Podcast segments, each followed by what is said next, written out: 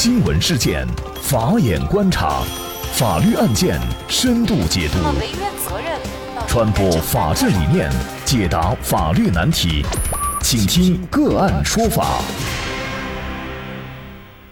大家好，感谢收听个案说法，我是方红。今天我们跟大家来关注被抱走的三岁男孩获救，拐卖儿童为什么不能一律判处死刑？更多的经典案例，欢迎您关注“个案说法”微信公众号。据开平新闻客户端八月二十三号消息，二十三号中午，一条揪心的朋友圈在丽江各大社交媒体传开。光天化日之下，在路边玩耍的男童被一名乘坐白色小型汽车的女子抱上车后带走。根据丽江朋友圈里的信息，记者联系上了被抱走男孩的父亲，他告诉记者，孩子上午是奶奶带的。他和媳妇儿早上七点钟就出门打工了，上午十点半，母亲打电话来说孩子被抱走以后，他和媳妇十点四十分就赶到了孩子丢失的地方。丢失男童爸爸说，他们家就住在永胜县永北镇凉水大店尾，夫妻俩一直在打工。事情发生以后，和媳妇赶到现场，从路边老人的描述中得知，带走孩子的车是张白色川牌车。父亲说，儿子其实并不常在路边玩，像当天这种在路边玩的情况很少。虽然平时也很淘气，喜欢踩踩水等等。家里到出事的地点是一个直角路线，一竖一横应该也就三百多米左右距离。丢失男童父亲说，奶奶当时领着两个孩子出来放牛，当时牛跑了，奶奶去追牛，背着娃娃也不方便，于是就把娃娃放在了路口。结果牛追回来，娃娃却被抱走了。当时就只剩下姐姐在那哭。六岁的姐姐当时吓着了，就去追，一边追还一边问：“为什么抱我老弟？别抱我老弟！”姐姐还追上去拉了车门，不过被那个女人推开了。而就在八月二十五号，媒体报道。云南丽江被抱走男孩已经找到，两名犯罪嫌疑人已经被抓获。目前该名男孩身体状况良好，家属已到公安机关相认团聚。公安机关接到报警以后，立即组织警力开展走访调查、摸排寻找、设卡查缉、大数据研判等工作。于八月二十五号七点左右，在永胜县永北镇大山上一山洞内找到了被抱走的男孩。并且在永北镇境内将犯罪嫌疑人何某伟、熊某秀抓获，缴获白色涉案车辆一辆。目前案件正在进一步的办理中。对于拐卖儿童的犯罪嫌疑人，为什么法律不能够一律处以死刑？如果拐走儿童的两名犯罪嫌疑人是为了报复，而并不是为了卖孩子，那么这种情况又是否构成犯罪？就这相关的法律问题，今天我们就邀请上海华勤基信律师事务所高级合伙人张毅律师和我们一起来聊一下。张律师您好，哎，你好，嗯，非常感谢张律师。那这个案件啊，自从新闻报道出来以后呢，很多网友都在这个新闻后边留言啊，我也注意到了。那么有些人就说呀，抓到了直接枪毙，直接判死刑。事实上呢，据我所了解啊，可能真的是抓到了这名拐卖儿童的嫌疑人的话呢，不一定会判处死刑啊。那么目前咱们国家这个法律上对于此类呃拐卖儿童的行为如何处罚，在什么情况下才有可能被判处死刑呢？是这样的，就是说，对于拐卖儿童呢，我国的刑法第二百四十条是有明确规定的，就是拐卖儿童的话，处五年以上十年以下有期徒刑，并处罚金；但是如果有一些特别情形的话，处十年以上有期徒刑或者无期徒刑，并处罚金或者没收财产。情节如果特别严重的话，是可以处死刑并没收财产的。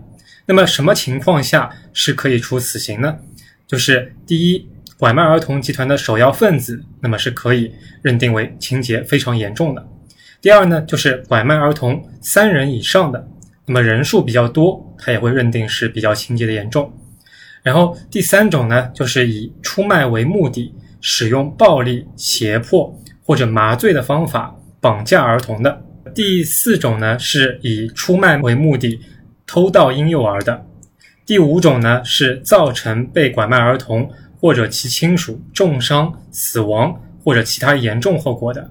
第六种呢，是将儿童卖往境外的。那么有以上情节，在法律上会被认定为情节特别严重。那么是可以处死刑的。那么我们猜测可能会有一种可能性，就是比如说拐卖男孩的这个女人啊，她迫于来自各方的压力，也就是说她还没有准备卖，然后呢他就自首了。那么在这种情况下，有可能免除或者减轻他的刑事责任吗？呃，首先啊，就是对于拐卖儿童罪，在法律上定性是行为犯。什么叫行为犯呢？就是说，只要他实施了这个拐骗的行为，使这个儿童啊脱离了家庭或者监护人的一个范围，那么就会构成犯罪的既遂。没有卖的行为是不影响拐卖儿童罪犯罪的成立的。但是呢，基于他如果说是确实迫于压力自首了。对于自首，我国刑法是有明确规定的。那么，刑法第六十七条规定，犯罪以后自动投案，如实供述自己罪行的话，属于自首。对于自首的犯罪分子，可以从轻或者减轻处罚。其中，如果犯罪确实较轻的，那么也是可以免除处罚的。那么，另外呢，也有网友推测啊，就是还有一种拐走儿童的情况。在这个案件当中，就是大家推测有可能啊，这个女人呢跟对方的父母有仇，是为了报复，也就是并不是出于拐卖的目的。那么这种情况下是否构成犯罪呢？也是构成犯罪的。就是说，对于不以出卖为目的的拐卖，我国刑法其实也设置了一个特定的罪名。刑法的第二百六十二条规定了拐骗儿童罪。拐骗儿童罪说的是拐骗不满十四周岁的未成年人，脱离家庭或者监护人的，处五年以下有期徒刑或者拘役。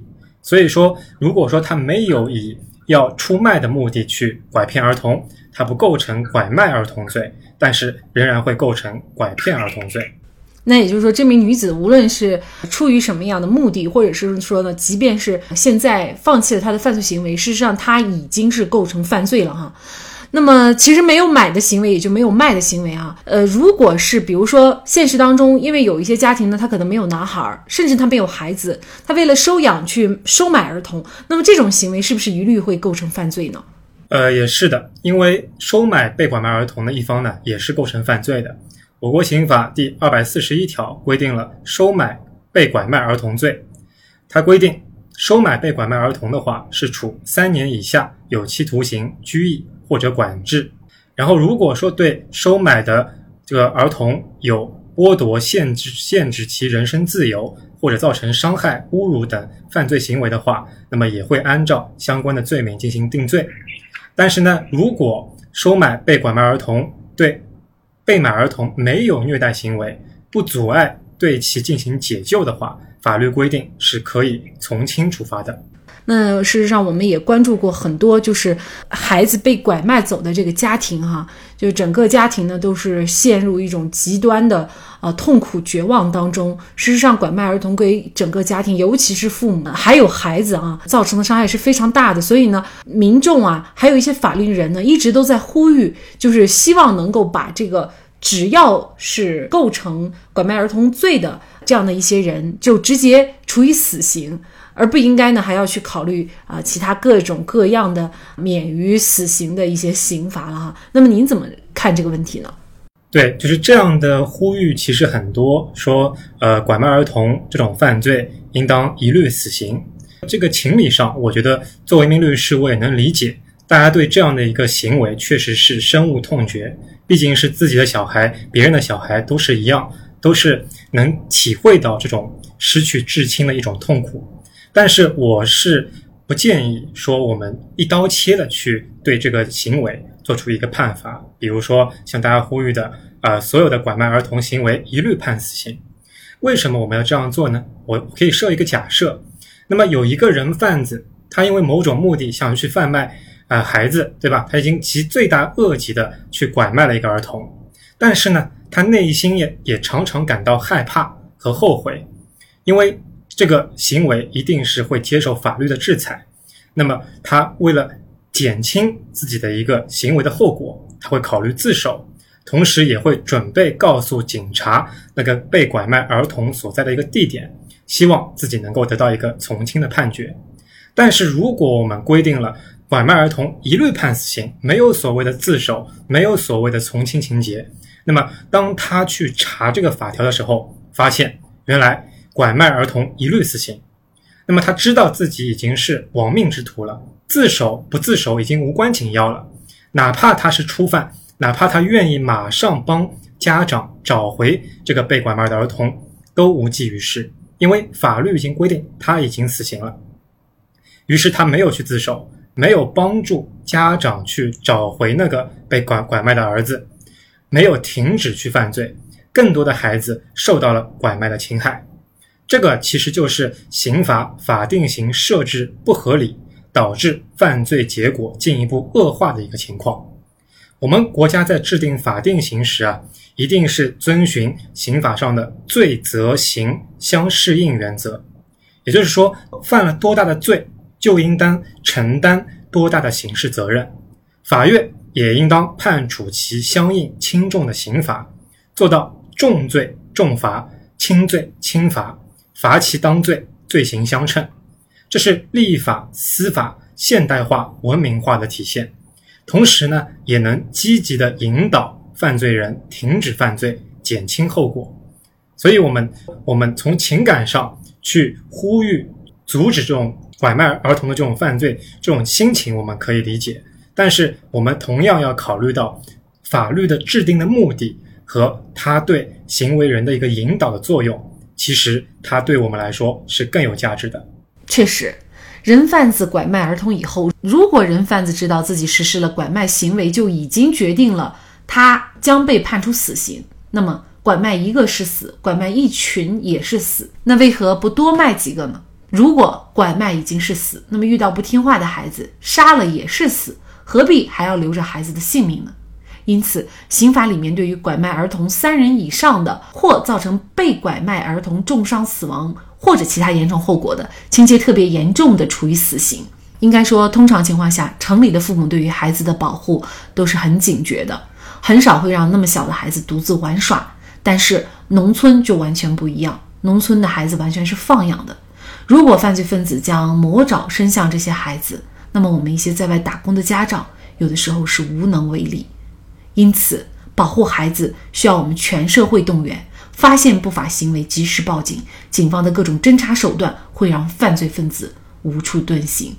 好，在这里再一次感谢上海华行基信律师事务所高级合伙人张毅律师。